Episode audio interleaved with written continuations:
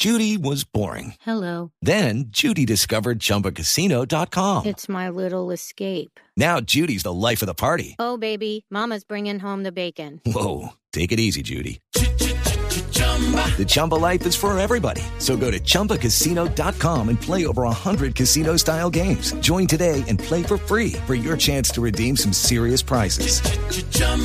ChumbaCasino.com. No purchase necessary. Void where prohibited by law. 18 plus terms and conditions apply. See website for details. Bueno, no, perfecto. Pues saludamos a la doctora Diana Trejos, que es presidenta de la Asociación Colombiana de Nutrición Clínica, ACNC, para hablar de estos alimentos que creemos saludables, pero que no lo son tanto. Doctora Trejos, muy buenos días. Bienvenida en Blue Jeans. María Clara, buenos días. Para mí es un gusto acompañarlos hoy.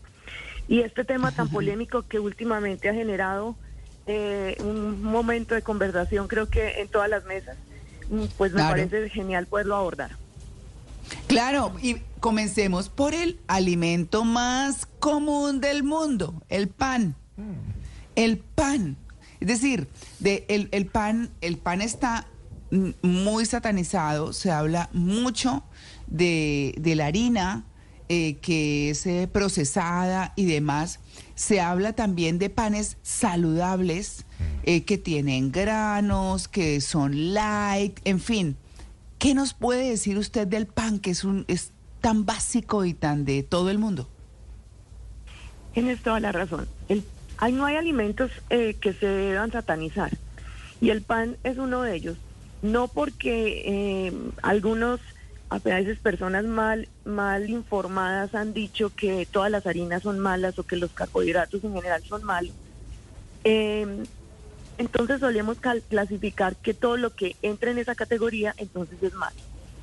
El pan no es que sea un alimento mal. El problema es cuando yo estoy consumiendo mucho más de las cantidades que necesito. Y cuando además a ese pan le empiezo a adicionar cosas que no son necesariamente saludables y no son buenas y además las consumo en todos mis momentos de comida.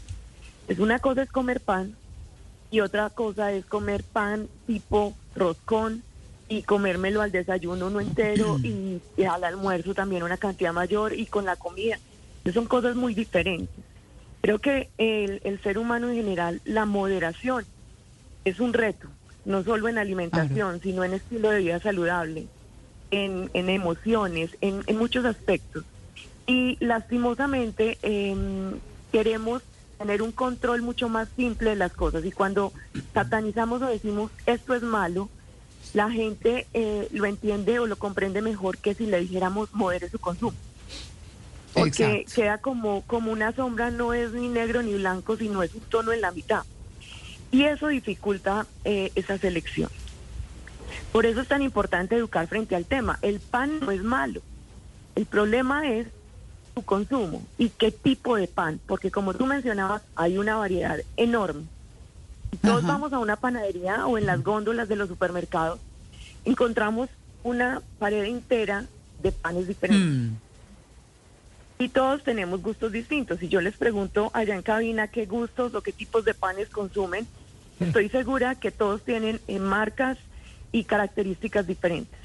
Y de hecho, hay Sí. momentos de consumo del pan eh, diferentes. Si estamos acompañando una comida, es un tipo de pan diferente al que uso para un sándwich o al que uso en el desayuno. Entonces, Claro. mm, no, no, el problema no es usar el pan, el problema es qué tanto pan consumo. Y sin lugar a dudas hay otra característica importante, qué tolerancia intestinal tiene cada persona. Son dos cosas diferentes. Entonces, si, si te comes el pan que tiene levadura, que a veces hay unos que son muchísima levadura, eh, en horas de la tarde te cae de pronto un poco más y te distiendes, entonces solemos decir el pan es malo. Pero resulta que si te lo comes en otro momento y de pronto un pan un poco más artesanal, cuando digo artesanal es un pan que tenga semillas, que tenga fibra, que sirva para algo más que solo aportar calorías, eh, ese pan va a tener un comportamiento a nivel orgánico diferente y te va a ayudar a mejorar tu metabolismo desde varios aspectos. Y son dos, dos connotaciones diferentes. Y eso es importante enseñárselo a la gente. Ahí creo que hemos fallado todos desde sociedades científicas y, y en general profesionales de la salud, en que tenemos que hacer una educación mucho más clara, mucho más precisa para que la gente tome mejores decisiones. Claro, yo quería preguntarle, doctora Trejos, eh, y ya mis compañeros tienen un pocón de preguntas, es la eh, eh, de lo que se habla mucho viendo uno, por ejemplo, un especial de los sitios zonas azules en el mundo, y es que el pan se hacía con un trigo distinto, que no había sido genéticamente intervenido, por ejemplo, y que ese es el gran problema de la industrialización del pan, porque estas personas se comen su buen pan, pero no tienen las consecuencias, ni son gordos, ni tienen problemas de salud, o sea, no les sube el peso, digámoslo de mejor manera. Bueno, en fin, entonces, y vienen, no, es que el pan saludable es muy tieso. Yo lo digo porque, eh, porque en Colombia hay unos, eh, hay una marca especial de panes saludables y son duros. A mí es que me encanta el pan tostado, me parece una delicia. Y yo acá consumo eh, pan de harina de almendras, ¿no? Entonces, y, y empieza uno como a encontrar esos caminos. ¿Eso qué tan acertado es? Ahí tocaste varios temas. Uno, las zonas azules en el mundo eh, tienen unas características muy, muy especiales. Eh, uno, no solamente es el consumo de, del pan, pan mucho más tradicional, sino una cantidad de alimentos, hoy se conoce como dietas Ah, sí. basadas en plantas. Y estamos hablando de alimentos que son menos procesados, es decir, que son mm, que han tenido menos proceso después de obtenerlos de la naturaleza.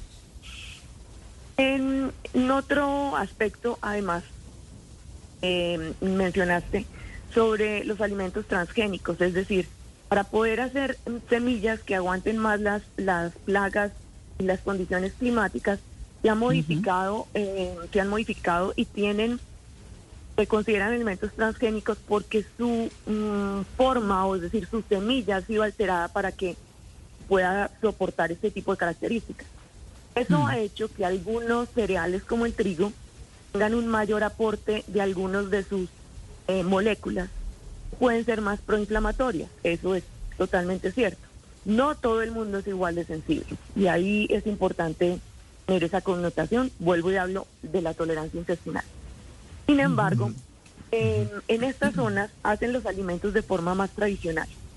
Y es decir, el trigo per se no es malo. El problema es si mi alimentación se basa en ese trigo, porque ese trigo transgénico no lo usan solamente para el pan, lo usan para el cereal de, que le dan al niño al desayuno, para las rosquillas o para eh, algunos alimentos que llevan en su lonchera, para el ponqué que lleva, para toda una cantidad de alimentos que usan en el día a día. Eh, eh, no es que no se los puedan consumir, pero cuando tú ya estás consumiendo unas cantidades tan altas, eh, empieza a generar eh, metabólicamente unas alteraciones, sobre todo de tipo intestinal. Entonces, Doctora. hay que revisar, ¿sí? Sí, adelante, adelante. Hay que revisar. Hay que revisar esos aspectos tan importantes y es cuál es la fuente del alimento que yo estoy comiendo. Entonces, nosotros siempre vamos a que usen eh, la alimentación lo menos procesada posible porque es la más sana, la que tiene menos afectaciones. Es decir, podemos usar em, harinas, no importa el tipo de harina, y esto es importante entenderlo. No importa si es harina de lo uno o de lo otro, no es que sea mejor que otra. Lo más importante es la variedad. Nuestra alimentación mm, está basada desde que éramos nómadas y andábamos por el mundo precisamente en eso, variedad. Entonces empiezan a haber dificultades en nuestro intestino y en nuestro metabolismo cuando yo eh, soy tan selectivo en lo que como. Claro. Y a veces erróneamente sí. satanizo cosas. Claro, doctora, eh, un oyente decía que él no tenía dinero para alimentarse de manera saludable. ¿Se necesita dinero para alimentarse bien? No, ojalá me pudieran poner en contacto con él para enseñarle. Porque la comida sana es mucho más barata. Es decir, comprar, ir a la plaza de mercado y ojalá Lucky Land Casino asking people what's the weirdest place you've gotten lucky? Lucky? In line at the deli, I guess? Aha, in my dentist's office. More than once, actually. Do I have to say? Yes, you do. In the car before my kids' PTA meeting. Really? Yes. Excuse me, what's the weirdest place you've gotten lucky? I never win and tell. Well, there you have it. You can get lucky anywhere playing at LuckyLandSlots.com. Play for free right now. Are you feeling lucky? No purchase necessary. Void where prohibited by law. 18 plus. Terms and conditions apply. See website for details. A toda la gente lo hiciera, para que conectara con esa parte tan, tan básica en nosotros. Y es, mm, los colores de las frutas y las verduras están diseñadas para eso, para que nos genera toda una explosión de, sensibilidad frente a esto. Y son mucho más baratos que ir a comprar un paquete de, cosas. Entonces, ¿a qué me refiero? Eh, las papas, la yuca, el plátano, es mucho más barato que si lo compran ultraprocesado. Es decir, en paquete. Entonces, Claro. la papa no es no tiene problema, pero si te la, va- si te la vas a comer frita eh, de paquete todos los días y ultraprocesada, pues es que es otro paseo. Son dos cosas muy distintas metabólicamente hablando. Pero si vas a comer arroz, por eso creo que de hecho hay algo que dice que eh, los alimentos básicos eh, de la canasta familiar no tienen sellos, precisamente por eso, porque son sanos. Frijoles, arroz, em, lentejas, garbanzos, blanquillos, soya, es decir, eso no, está mal. Eso es lo que deberíamos comer. Estamos diseñados para comer eso, frutas y verduras. También carne, pollo, pescado, lácteos.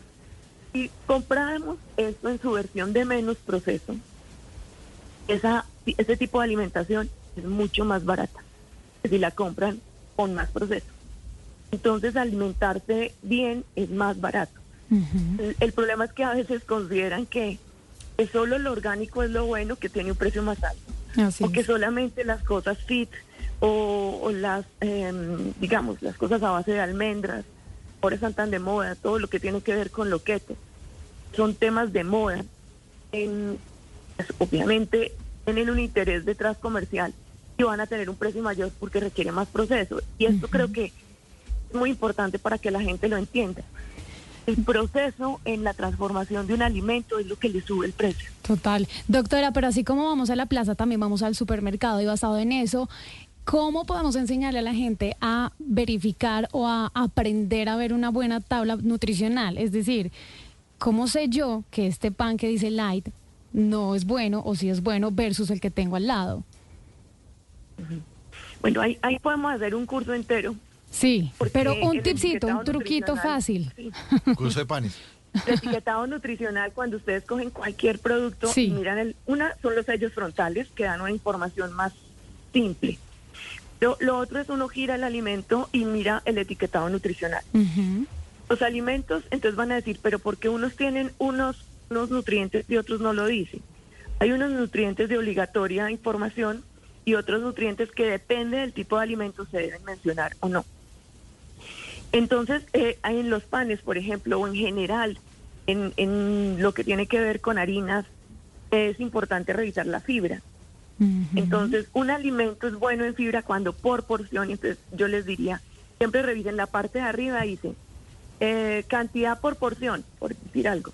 Entonces dice dos tajadas de pan, estoy poniendo un ejemplo, o una tajada de pan. Porciones por empaque, eh, 30 o 20. La información nutricional está expresada por porción. Entonces yo ya sé que lo que dice ahí no es todo el paquete, sino la porción que me dice arriba. Primer cosa. Lo otro es, un alimento eh, bueno en fibra es aquel que por porción me da siquiera 4 gramos de fibra, pero eso es difícil cuando las cosas no son altas en fibra. Entonces yo puedo seleccionar ese pan o ese producto de panadería en el que más fibra tenga de los que tengo para seleccionar. Esa sería una buena opción. Y el que tenga un menor contenido de sodio. Como por ejemplo, em, un alimento es alto en sodio cuando tiene más de 140 miligramos de sodio. Entonces va lo mismo, reviso sodio, me doy cuenta que no tiene mayor de eso por porción, podría ser una buena selección.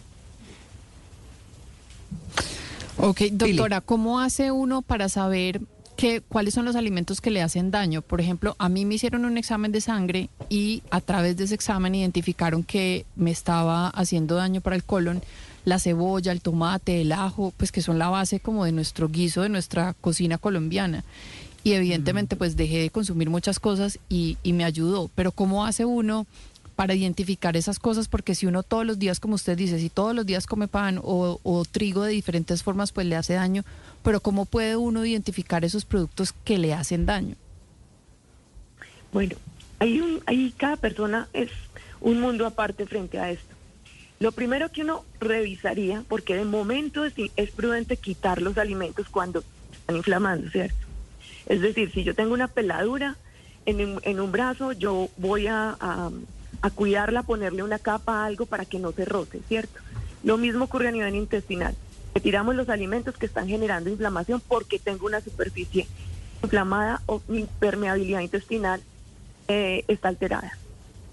Pero la solución definitiva no es esa, la solución es tratar el problema intestinal, revisar qué me generó esa situación, curarlo y pensar en volver a integrar los alimentos. ¿Por qué? Porque eh, cuando quitamos y quitamos alimentos, no me refiero solamente en ese, en esos que tú mencionaste, que hay algunos que tienen unas características cuando con el calor eh, liberan azufre y eso genera algo de inflamación, sino em, cuando mm, son muchos más alimentos. Hay personas que, que dicen que les caen mal los lácteos, que le caen mal eh, incluso las carnes o incluso granos y algunos cereales. Eso nos está indicando es que ese intestino eh, está con algún problema. Y primero hay que tratarlo. Eh, eso está muy ligado también al tipo de alimentación, a cómo tenemos nuestra flora intestinal, a hábitos de sueño, a hábitos de hidratación y de actividad física. Entonces no, no es una sola cosa la que hay que solucionar, sino hay que revisar la cantidad de determinantes que intervienen en que ese intestino funcione bien. Todas esas eh, cosas que acabo de mencionar tienen que ver con salud intestinal. Y eso hace parte de lo que en las zonas azules que tú mencionabas tienen estas personas eh, muy, muy controladas.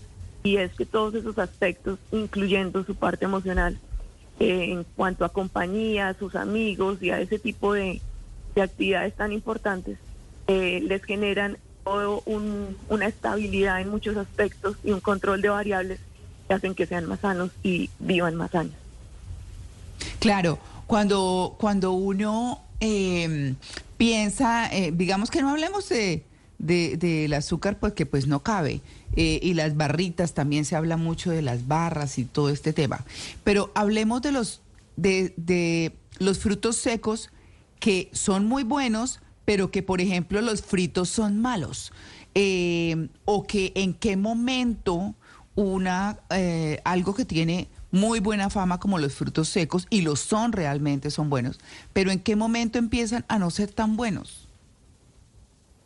Bueno, y volvemos a- al inicio en la cantidad. Son buenos en la medida que yo como un puñado. Pero el problema es que la gente abre un paquete de 200 gramos y se come todo el paquete. Entonces, ah, eso es otro paseo. Entonces, muchas veces me dicen, es que son muy sanos, entonces yo me siento a trabajar y voy comiendo. Sí, pero entonces te estás comiendo cuatro o cinco porciones en una tarde. Claro, tu intestino está perfecto, pero perfecto para tolerar una cantidad. Cuando ya le damos más de la cuenta, eh, él también se resiente y dice, esto es difícil de procesar, en esa cantidad no puedo. Por eso es tan común que las personas dicen, es que yo me como un poquito más de eso y ya no, ya, ya me cae mal. Y tiene que ver con eso, nuestro intestino tiene una capacidad, pero no significa que, que tiene que procesar todo lo que le damos en el mismo tiempo y la- de la misma forma. Por eso hay alimentos que se, que se demoran más en procesarse. Los frutos secos son eso.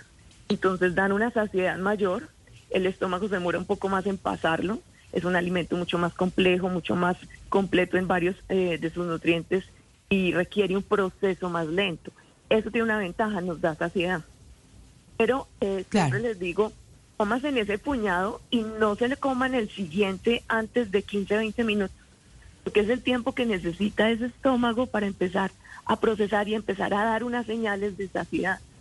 Pero si yo en esos Claro. primeros 20 minutos me como todo el paquete, seguramente después mi intestino va a mostrar signos de que fue demasiado. Y eh, da distensión, pesadez, gases, eh, pero mm, ya sigue la hamburguesa. Se ve deliciosa, Claro. no comámonosla también. Entonces, estas son las cosas que empiezan a, a inflamar el intestino, porque no alcanza a hacer un trabajo eficiente con todo eso. Le toca dejar pasar cosas que pueden generar inflamación. Claro, es que entre otras eh, eh, cosas, doctora Trejos, pues la verdad es que se nos quedan muchísimos alimentos. Que no, que es que los embutidos de pavo son mejores. Creo que eso no es lo que, lo hay que, lo que hay que mirar. Pero se nos acabó el tiempo. Nuestros oyentes eh, seguramente tienen muchas dudas. ¿Cuáles son sus redes para que le pregunten? Bueno, tenemos varias. Una es Nutriclínica Colombia, que es la página oficial de la Asociación Colombiana de Nutrición Clínica. Eh, y mi red es Diana Trejos Nutrición. Mm, Podemos hacer muchas campañas y qué bueno que ustedes hayan hecho estos, estos espacios en los que podemos incluso centrarnos en un alimento por cada vez. Porque hay muchas dudas frente a esto y en la medida que todos podamos mejorar la educación eh, desde este punto de vista científico es muy importante. Siempre les recuerdo que nutrición es una ciencia, no una opinión. En la medida que tengamos, tengamos información veraz y, y realmente basada en evidencia científica, pues podemos tomar mejores decisiones y estar más sanos todos. Bueno, muy bien. Pues eh, muchas gracias, doctora Diana Trejos, por su atención con En Blue Jeans de Blue Radio. Y ya regresamos, estamos en En Blue Jeans, el programa. Hey guys, it is Ryan. I'm not sure if you know this about me, but I'm a bit of a fun fanatic when I can. I like to work, but I like fun too. It's a thing. And now the truth is out there. I can tell you about my favorite place to have fun. Chumba Casino. They have hundreds of social casino style games to choose from with new games released each week. You can play for free anytime, anywhere. And each day brings a new chance to collect daily bonuses. So join me in the fun. Sign up now at chumbacasino.com. No purchase necessary. Group. Void were prohibited by law. See terms and conditions. 18 plus.